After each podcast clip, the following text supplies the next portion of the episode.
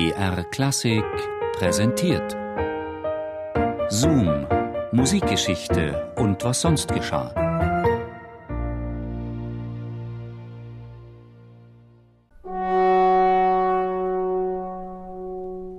Am frühen Morgen des 6. Juli 1872 öffnete sich die schwere Tür in der Bahnverwaltung der St. Petersburg-Warschauer Eisenbahnlinie.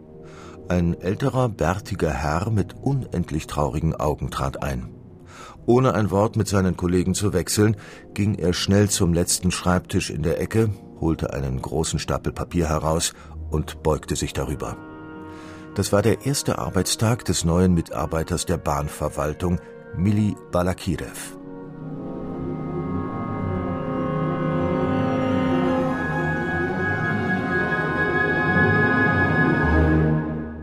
Es waren Geldnot und eine schwere Persönlichkeitskrise, die den einstigen Gründer der russischen nationalen Schule zur Arbeit in der Bahnverwaltung zwangen. Bitterste Armut und Depression plagten ihn, weil er von allen seinen Posten hatte zurücktreten müssen.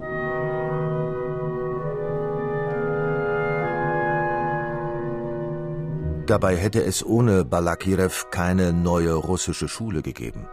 Diesen Kreis der fünf Komponisten, der als mächtiges Häuflein in die Geschichte einging. Und die Welt hätte nie die Opern Boris Godunow oder Fürst Igor bekommen, sagt Balakirevs Biografin Ludmila Barsova. Dieser Mann besaß ein großes gesellschaftliches Temperament. Er musste seine Empfindungen weitergeben und da lernte er diese jungen Männer kennen. Ganz normale Jugend von damals. Einer war zukünftiger Marineoffizier, der andere Gardefähnrich, der dritte ein zukünftiger Mediziner. Zunächst war es für Balakirev nur Freundschaft, freundschaftliche Teilnahme an ihren Schicksalen. Doch sobald ihm klar wurde, dass diese Männer musikbegabt waren, begann er sie zu beeinflussen. Es war wohl für ihn eine Lebensaufgabe, aus diesen jungen Männern Musiker zu machen. Militäringenieur Cäsar Cui, Gardefähnrich Modest Mussorgsky, Marineoffizier Nikolai Rimski-Korsakow, Medizinstudent Alexander Borodin und eben Mili Balakirev. Das war das mächtige Häuflein, der Kreis um Balakirev. Seit 1862 trafen sie sich wöchentlich in Balakirevs Wohnung, um über Musik zu reden, klassische Werke zu spielen und eigene zu komponieren. Mili Balakirev wollte eine eigenständige russische Musikschule entwickeln. Neue Werke zu schreiben, das russische Wort in der Musik genau zu verkörpern, die russische Geschichte endlich musikalisch würdig darzustellen, das waren seine Ziele.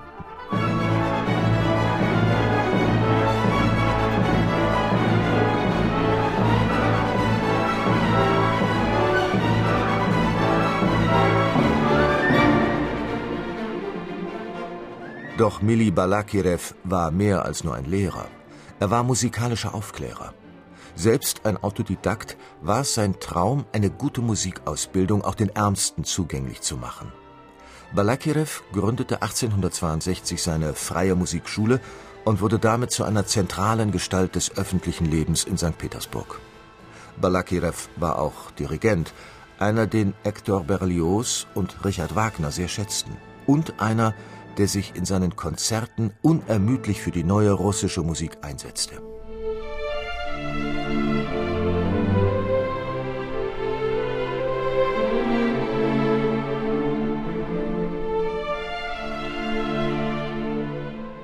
Balakirev selbst komponierte erstaunlich wenig und sehr langsam.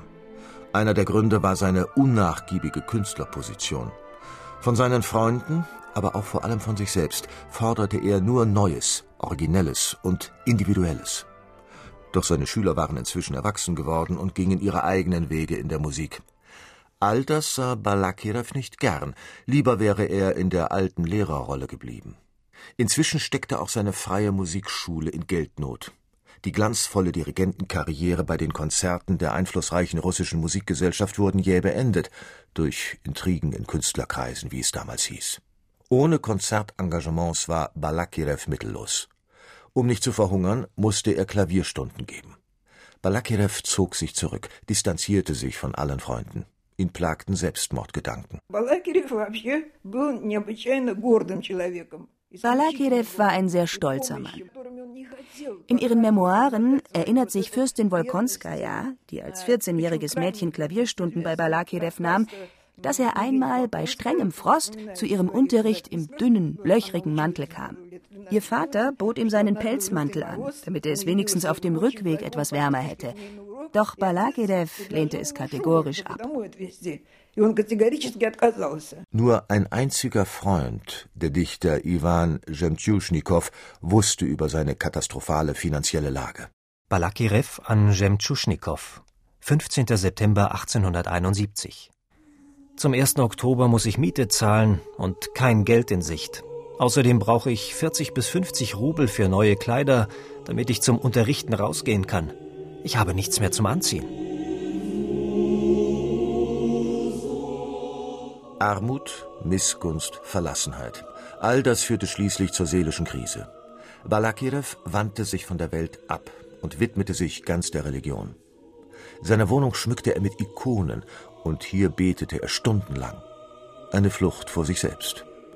Ein Ausweg schien ihm ein anderes Leben zu sein, ganz ohne Musik. So nahm Mili Balakirev am frühen Morgen des 6. Juli 1872 den Dienst als Bahnbeamter auf.